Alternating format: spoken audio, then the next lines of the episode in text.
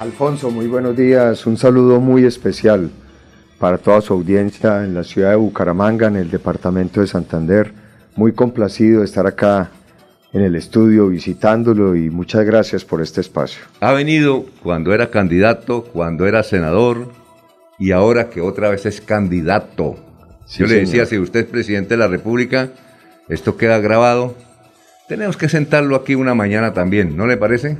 Pero total, ¿dónde hay que firmar? Usted siempre ha sido muy, muy especial, muy abierto y muy generoso en recibirme siempre en esta casa de Radio Melodía y por supuesto tengo un gran afecto y respeto por su labor profesional y para mí será un honor siempre llegar acá y si soy presidente, con la ayuda de todos los santanderianos, pues con mayor razón aquí estaremos. Eh, vamos con una pregunta que se hace gran parte de, los colombianos y yo creo que muchos uribistas.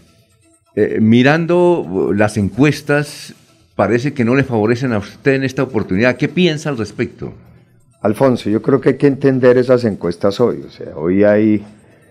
Yo soy ya candidato y hay un grupo grande de precandidatos. O sea, un mapa político donde no está en juego el, el próximo 13 de marzo la elección del presidente pues no es una encuesta que diga muchas cosas. La campaña presidencial se va a iniciar después del 13 de marzo. Ahora lo que nosotros estamos concentrados es en la elección de Senado y Cámara. Hoy el Centro Democrático es la primera fuerza política del país y es la fuerza más importante en el Congreso. Tenemos un reto, mantener esa posición el 13 de marzo. Y por eso yo quiero invitar a todos los santanderianos, seguidores del Centro Democrático, uribistas, a todos, a que nos acompañen votando por las listas del Centro Democrático del Senado y a la Cámara. Tenemos una lista integral, sólida a la Cámara en el Departamento de Santander, personas con experiencia, trayectoria política, hombres y mujeres que le han servido al departamento y a la comunidad. Y tenemos una lista del Senado también con amplias y, y muy capaces personas entonces, nuestro objetivo es ese. Y después del 13 de marzo ya el partido se concentrará en la elección presidencial. El 13 de marzo vamos a quedar cinco o seis candidatos. Y a partir de ahí es que se inicia la contienda presidencial. Y yo le digo una cosa finalmente. A mí la única encuesta que me preocupa es estar cerca al ciudadano. Yo desde que acepté mi candidatura lancé un, un, un programa que estoy recorriendo el país, soy todo oídos. Y a eso vengo a Bucaramanga y a Santander a escuchar al ciudadano, ese ciudadano que hoy está angustiado porque no le alcanza el aumento salarial para comprar los alimentos.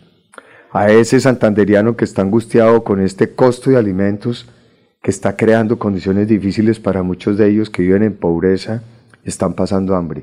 Esa es la única encuesta que vale y esa es mi única preocupación, escuchar a los ciudadanos, trabajar en la solución para ellos y ya vendrán luego los, momentos de las encuestas finales, definitivas. Así me pasó en el 2014, cuando fui candidato presidencial.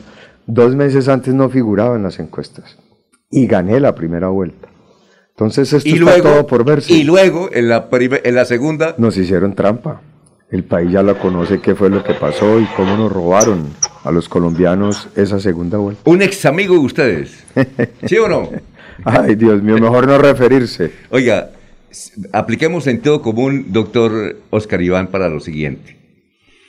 Cuando el doctor Uribe, hay mucha gente que es uribista y no es del Centro Democrático. Yo conozco mucha gente, no, yo votes por Uribe, hermano. Hay que invitarlo a que voten por el Centro Democrático. No, por eso.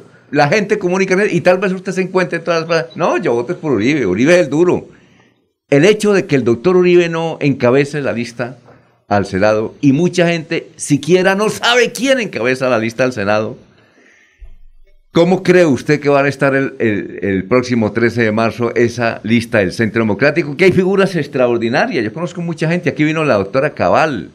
Eh, hay, hay santanderiano, hay un santanderiano. Néstor Díaz. Néstor Díaz, sí, claro. Hay una señora santanderiana que es una que el doctor Uribe la está ayudando mucho. Tiene 86 años, vive en Bogotá, es santanderiano.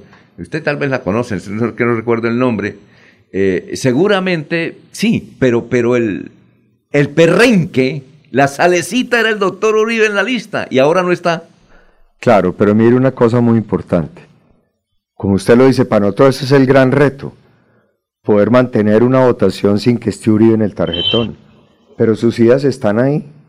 Y yo creo que el uribista lo que debe pensar es que es el momento de hacerle un homenaje a Uribe.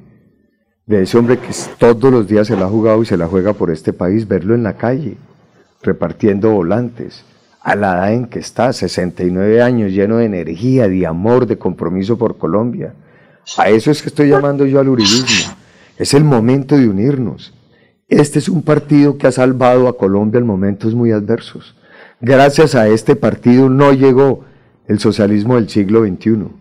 Este es el único partido que tiene la capacidad y las condiciones para evitar que a Colombia le llegue el populismo de izquierda, esa izquierda radical, que puede afectar nuestra democracia y nuestra libertad y valores democráticos esenciales. Ese es el partido. Por eso yo invito a todos los uribistas de Santander que salgan a votar. Si no tienen un candidato específico, salgan y señalen con una X el logo del partido en el tarjetón. Al votar por el partido, el logo del partido en el tarjetón, están votando por Uribe, están votando por sus ideas, por este proyecto que ha sido la salvación de Colombia y que tiene mucho para aportarle al país. Eh, este gobierno tiene cosas positivas. El año pasado logramos un crecimiento económico los más altos del de, mundo. ¿De dónde salió ese? Y le cuento una cosa. Mire, es real porque... No, pero, pero doctor, mire, yo he asistido por virtualmente y a veces presencialmente. ¿Quién está haciendo ruido por ahí? ¿Alguien está haciendo ruido, por favor? Que cierren el micrófono porque es que no nos dejan escuchar. Eh, o, que se queden calladitos. Mire, yo he asistido a foros virtuales y presenciales donde decían es que si la economía colombiana, decía un dirigente gremial el año pasado, llega al 5%, ese es un verdadero milagro. Verdadero milagro. Y fue el 10.6. Bueno, por eso, y uno no entiende eso, doctor, en serio. ¿Por qué de la noche a la mañana el DANE, que es del Estado, dice lo contrario? No, pero no es el DANE, son las cifras reales porque... No, el DANE las publicó. Claro, pero porque obedece a unas cifras reales. ¿Qué ocurrió? ¿Pero real por qué? ¿En qué sentido? Déjeme, yo le explico. Sí, claro. Alfonso, porque Primero la vacunación funcionó, fue muy exitoso. Creo que el gobierno manejó correctamente el proceso de vacunación. Y eso generó confianza para regresar a la normalidad. Y hubo, como veníamos de un paro, digamos, había un consumo contenido, porque no, la economía no estaba en su normalidad. Y se juntaron dos cosas. Creció el consumo de los hogares. El consumo de los hogares creció casi el 15% y creció la inversión porque el país está en un momento donde se empezó a generar y a recuperar nuevamente la confianza. ¿Dónde lo reflejaba usted? En los tiquetes aéreos, en los transportes, en los hoteles. Hablaba en estos días con hoteleros de Cartagena. Llevan cinco meses y van un 25% por encima de los niveles del 2019, que fue un año muy bueno para el turismo. Entonces son cifras que están respaldadas en hecho. Entonces esa parte afortunadamente le salió bien al país y le salió bien al gobierno. Eso no quiere decir que los problemas económicos están resueltos, no. Por ejemplo, todavía nos faltan 800 mil empleos para llegar al nivel de empleo que teníamos antes de la pandemia. Ahí hay un gran desafío. Ha aumentado el hambre. ¿Por qué? Porque este costo de alimentos ha hecho que muchas más familias no puedan tener las tres comidas al día. Y ese hoy es el principal desafío.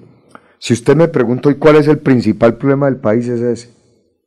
Que el costo de los alimentos se ha disparado de tal manera que ha afectado el salario, el aumento del salario se lo devoró y está generando una inmensa preocupación en los hogares.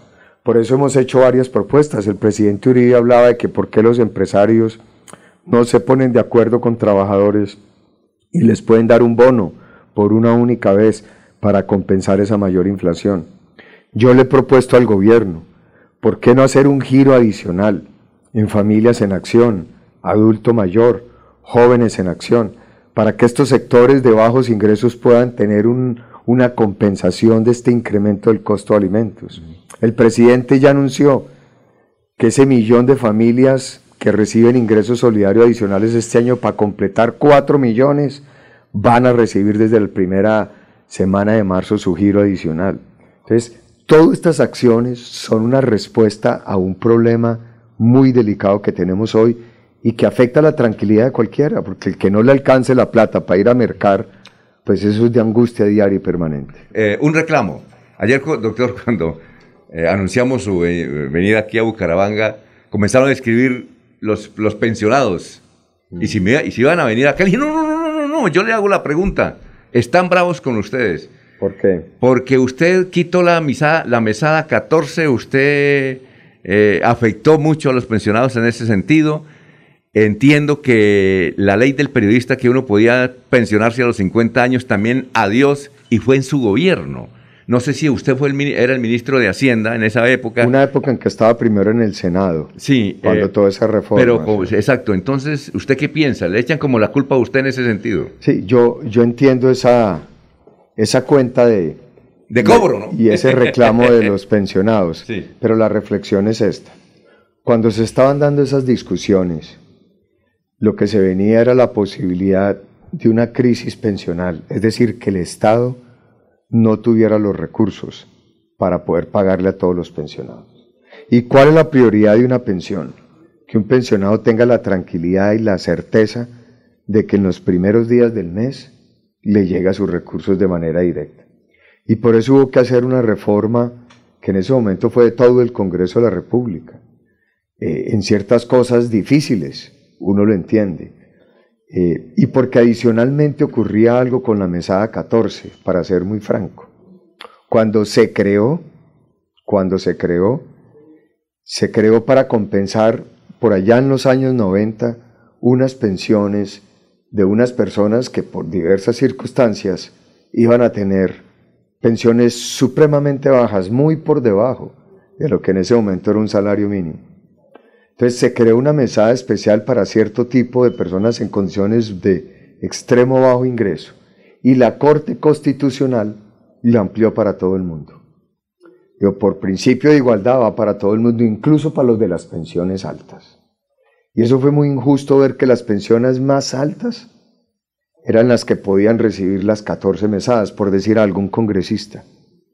Entonces, eso creó una injusticia muy grande y por eso en el debate en el Congreso en ese momento, se respetó para algunos de los que allá habían recibido, pero hacia adelante se dijo las pensiones no se pueden incorporar 14 mesadas, es insostenible el pago. Porque es que piense usted esto, Colombia tiene 2 millones de pensionados, pero tiene 3 millones de colombianos mayores de 65 años que viven en condiciones de pobreza y que ya no tienen derecho a una pensión, que casi que van a vivir de lo que el Estado les pueda dar. Una de mis propuestas es crear ingreso solidario para ellos, para que al menos tengan un ingreso para que puedan tener una vejez digna. Entonces, un sistema pensional que no piense en eso, pues es un sistema pensional que no es sostenible. Y por eso en ese momento hubo que ajustar el concepto de la mesada 14. Yo entiendo la inconformidad que eso genera, pero también a veces uno tiene que pensar en un problema tan grande que tiene el país y cómo lograr que los pensionados puedan tener la tranquilidad que van a recibir el cheque de su pensión y buscando una mayor cobertura, que más colombianos tengan derecho a una pensión. Es decir, les quitamos, pero seguirán, es decir, ustedes tienen la pensión segura, más o menos.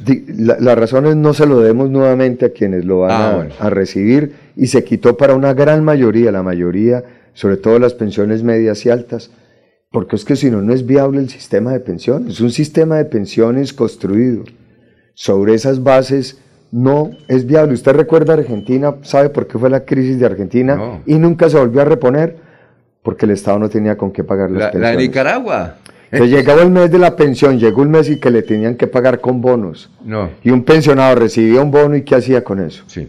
Entonces ahí fue donde Argentina entró en una crisis económica, eso fue por ahí en el año 2003-2004 y nunca se ha vuelto a reponer. Entonces, el tema es muy delicado y un Estado también tiene que tener unos niveles de responsabilidad. ¿Cómo asegurar que los pensionados y las personas que están ahorrando y contribuyendo a una pensión van a tener la certeza que de por vida van a recibir el pago oportuno de su mesada pensional? El doctor Oscar Iván se coloca el el audífono porque vamos a empezar con el doctor Julio Enrique Avellaneda, abogado, que está con nosotros, profesor universitario. Doctor Julio, ¿tiene alguna inquietud para el doctor Escaribán? Saludarlo muy cordialmente, lamentando no poder compartir allá en, en vivo este, esta conversación y, extrañando los tintos que en anteriores oportunidades eh, nos tomamos ahí en, en la cabina. Está, eh, eh, es correcto, pienso, doctor Iván, que se invoque el principio de la solidaridad que usted alude para justificar la eliminación de la mesada 14. Pero el principio de la solidaridad en este caso, ¿por qué se cargó a la parte más débil de la relación que era el pensionado? ¿Por qué no lo asume el Estado directamente? Porque el principio de la solidaridad supone que aportan los que tienen, los que tienen una mejor condición, ¿no? ¿Por qué no se idearon eh, mecanismos de otro orden? Nos pareció muy, nos parece muy simplista haber eh, determinado que, que afectar al, al, al, pensionado, que repito es la parte débil de la relación. ¿Por, ¿Por, qué el principio de la solidaridad se cargó en esa parte débil y por qué no se buscó un mecanismo que tuviese, eh, en, el que es el, en el que la solidaridad encontrase otra fuente? Doctora Avellaneda, muy buenos días. Me alegra mucho saludarlo. Precisamente la mesada 14 nace bajo un principio de solidaridad, que era para unos niveles de pensión específica. Pero la Corte, en una sentencia, por principio de igualdad la extendió para todos los pensionados, incluso los de los salarios más altos, las pensiones más altas. Un congresista se pensionaba con un salario altísimo y recibía 14 mesadas. Entonces fue la propia Corte la que dice o todos o nadie. Eso era insostenible. Entonces el problema fue ese. La mesada 14 nace para un determinado sectores o pensionados de bajos ingresos y la Corte la extendió para todo el mundo. Y ahí es donde se volvió insostenible. Entonces fíjese usted que, que detrás de eso también hay el principio de solidaridad que yo comparto, pero también hay un, principio de que no es justo de que las pensiones más altas de los que menos han cotizado, donde están los mayores subsidios, y tengan un beneficio de esos cuando tenemos millones de colombianos que ni siquiera pueden tener derecho a una pensión. Muy bien, eh, Eliezer, lo escucha el doctor Oscar Iván Zuluaga. Eliezer, bueno, eh, Jorge. Sí, don Alfonso, con los buenos días para el candidato Oscar Iván Zuluaga. Eh, esta semana el país reaccionó ante el fallo de la Corte Constitucional que amplía el periodo para la suspensión de embarazos no deseados en las mujeres de nuestro país. ¿Qué opinión le merece a Oscar Iván Zuluaga esta acción de la Corte Constitucional? y de llegar a la presidencia de la República, ¿cuál sería la acción para, para apoyar o revertir esa decisión? Jorge, muy buenos días. Pues una pregunta muy importante. A mí me generó un tristeza y dolor. Yo soy defensor de la vida, desde la concepción hasta la muerte. Y este fallo es, fue un golpe para el país. Un golpe porque la Corte sustituyó al Congreso porque la Corte de manera, eh, digamos, unilateral tomó una decisión en un tema que afecta a millones de colombianos, a todo el país, que es un tema muy sensible. La Corte privilegió por encima de la Constitución el derecho a la, y el derecho a la vida que consagra una decisión. Colombia queda inducido a ser un país como si fuera el aborto un derecho consagrado en la Constitución. Ese derecho no existe.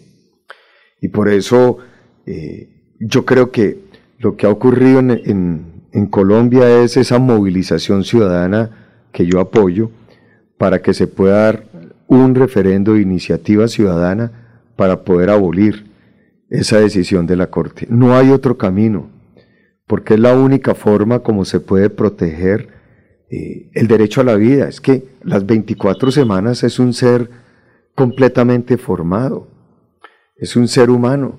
Aquí hay, conozco muchas personas que han nacido a esa edad y hoy tienen toda esa vitalidad. Una decisión realmente muy difícil que nos lleva también a una discusión amplia en la sociedad y es cuál debe ser la sexualidad en la sociedad, cómo tenemos que educar en nuestros colegios, qué conciencia hay que tener como sociedad sobre lo que significan las relaciones sexuales, sobre lo que significa el embarazo adolescente, lo que significa no tener un conocimiento claro de las implicaciones que hay de cualquier decisión que se tome en materia de sexualidad. Entonces, dolor, tristeza, yo respaldo ese, esa iniciativa ciudadana de un referendo para poder eh, derogar esa decisión de la Corte Constitucional. Es la única vía que da la Constitución para poderlo hacer y, y creo que ese debate lo necesita el país porque no es posible que con el voto de un magistrado se defina un tema tan delicado como es el derecho a la vida. Eliezer, ya, ya, o Laurencio o Eliezer, ¿quién está? Ya estoy listo. Ah, bueno, eh, y luego vamos con Laurencio, estamos con el doctor Oscar Iván Zuluaga. Don Eliezer, lo escucha el doctor Oscar Iván Zuluaga. Le transmito en primera instancia una pregunta que me formula un amigo desde Bogotá, José Tomás Cárdenas Herrera, y dice, buen día Eliezer, pregúntele a Oscar Iván, ¿de dónde van a sacar la prima a los empleados que propone Uribe si la pandemia nos dejó sin presupuesto? ¿No sacrificaremos la mesada 13? Y es la pregunta de, de José Tomás. Y mi pregunta, cuando el, cuando el eh, expresidente Uribe hizo su primera campaña aquí en Santander para la presidencia, en alguna de sus alocuciones o en varias de sus alocuciones, anunciaba que se iba a moler por Santander. Era la frase, me voy a moler para, por Santander, decía el doctor Uribe. Pues la gente se quedó esperando muchas obras de progreso amparados bajo esa bajo esa consigna del doctor Uribe. Ahora, entre telones se rumorea del coqueteo o del apoyo o del respaldo de las querencias del doctor Uribe hacia Rodolfo eh, Hernández, que es candidato a la presidencia de la República o precandidato a la presidencia de la República. ¿No será que en ese momento es que el expresidente Uribe se va a moler por Santander? Bueno, don Eliezer, muy buenos días respondo sus tres inquietudes. Eh, la prima que propone Uribe por una sola vez para el tema de compensación de alimentos refiere fundamentalmente al tema de los trabajadores y el sector privado. Eh, el Estado, si quiere hacer algo en ese sentido, pues es una decisión, digamos, eh, que, que, no cobija inicialmente esa propuesta. Lo que él se refiere es a los trabajadores del sector privado, entre otras cosas porque los trabajadores del sector público como, como promedio tienen salarios mayores de lo que gana pues muchos de los trabajadores en el sector privado. Entonces ahí no hay un tema de gobierno, no hay un tema de gasto del gobierno, sino que sería un acuerdo entre patronos y trabajadores para compensar el, el, el aumento que ha tenido los alimentos, sea que se devoró el aumento del salario mínimo. Moler por Santander, yo creo que nuestro gobierno, porque yo participé esos ocho años, Santander sintió lo que fue recuperar primero la seguridad. Este era un departamento donde no se podía circular por las carreteras, don Elías, si usted recuerda. Estaba restringido por la presencia de la guerrilla, el paramilitarismo y el narcotráfico como financiador. Y Santander volvió a recuperar su tranquilidad. Santander se hizo viable ir a las fincas, eh, el desmonte del paramilitarismo, cómo se arrinconó a la guerrilla, cómo se logró nuevamente que llegara la inversión. Esta ciudad empezó a renacer en construcción, en hoteles, en convenciones, y eso fue efecto de un gobierno que recuperó la seguridad, devolvió la confianza y permitió construir una economía viable. Segura, se hicieron muchas obras de infraestructura, se hicieron obras en materia social, desde el SENA, bienestar familiar, programas como el adulto mayor. Seguro faltaron muchas más. Un gobierno que tuvo muchas limitaciones económicas, pero que le volvió la tranquilidad y la confianza a Colombia y colocó a Colombia como el milagro económico de América Latina. Usted recordará que yo como ministro de Hacienda me tocó manejar hasta ese momento la peor crisis de la economía global. Estamos hablando del año 2008-2009. Y Colombia salió muy bien librada a pesar de que coincidió eso con las relaciones diplomáticas con Venezuela, que cerramos la frontera. Y de un momento a otro perdimos esas exportaciones. Y con todo y eso, la economía colombiana en el 2009 creció positivamente, fue una de las pocas del mundo, y yo fui seleccionado como el mejor ministro de Hacienda de América Latina. Seguramente nos faltó mucho, pero también hay que reconocer que hicimos viable este país y lo recuperamos. Y el tema del, del ingeniero Rodolfo Hernández. El presidente Uribe lo conoce desde hace varios años. Eh, lo conoce incluso desde antes que él llegara a la alcaldía de Bucaramanga. Y sé que tiene una relación cordial. Eso es todo lo que yo le puedo comentar sobre ello. Me parece que el ingeniero Rodolfo Hernández hoy es un, una realidad política en Colombia. Está haciendo una campaña con un mensaje eh, que, que, como muestran las encuestas, está conectando con muchos colombianos. Y, y yo celebro la participación de él en este debate presidencial. Bueno, muchas gracias. Ah, perdón, Laurencio. Laurencio, Laurencio, lo escuchamos. Dos en una. Primero, los campesinos productores están desamparados, no tienen ni para la cotización, solo tienen que acudir a créditos para pagar los insumos muy caros, no hay ningún incentivo. Pero segunda, eh, digamos segunda vuelta y usted no clasificó. Petro eh, tendría la mayor votación y Rodolfo Hernández serían los finalistas segunda vuelta. ¿Por quién se inclinaría en lo personal y como colombiano? ¿Por Gustavo Petro o por Rodolfo, que está en la tierra precisamente de, de Rodolfo Hernández, señor candidato? Laurencio, buenos días. Pues no tendría ninguna duda, yo votaría por Rodolfo Hernández. Me parece que lo de Petro es un peligro para la democracia colombiana y no tendría ninguna duda en acompañar en esa segunda vuelta al ingeniero Rodolfo Hernández. Y el tema del campo, usted tiene razón. Si una prioridad tiene que tener Colombia, yo lo estoy diciendo como presidente, es lograr que el campo se convierta en el mejor negocio. Y para que el campo sea el mejor negocio, necesitamos hacer muchas cosas, pero priorizaría dos con base en su pregunta. Primero, el tema de las vías, vías terciarias, vías rurales. Y segundo, el costo de los insumos. Si no hay unos costos de insumos baratos, no se puede competir. Y eso está muy asociado a cómo nosotros podemos tener una política de crédito y de apoyo estatal para lograr que ese campesino tenga acceso a crédito muy, muy barato, como ocurrió en la mayoría de la época del gobierno del presidente Uribe. En la época del presidente Uribe, los créditos del sector agropecuario eran DTF menos dos, y eso era una oportunidad para que el campesino pudiera eh, hacer viable su producción. Si logramos eso, vamos a poder generar un sector agropecuario que produzca más comida, se abarata la comida y podemos generar excedentes para poder exportar. La gran esperanza de Colombia está en el campo, está en producir comida y alimentos procesados, que es lo que necesita Colombia y necesita el mundo. Y por ahí se pueden generar miles, miles de empleos. Y finalmente, doctor Oscar Iván, y gracias por venir hubo mucha inquietud y sorpresa el hecho que, bueno, ustedes se deben a los asesores de que usted hubiese aparecido en un video bailando eh, o, no sé cómo, saltando. Eh, le generó críticas de muchas personas, eh, porque dijeron, ¿cómo se pone este? Fuera un niño, pero es que es Oscar Iván, personaje, va a ser presidente de Colombia, ¿por qué se presta para eso? Pues porque hoy, hoy hay muchos cambios, este es un país donde hay muchos jóvenes, a mí me acompaña, mi, puros jóvenes son mi equipo, y mi hija que tiene 27 años también me ayuda y me acompaña.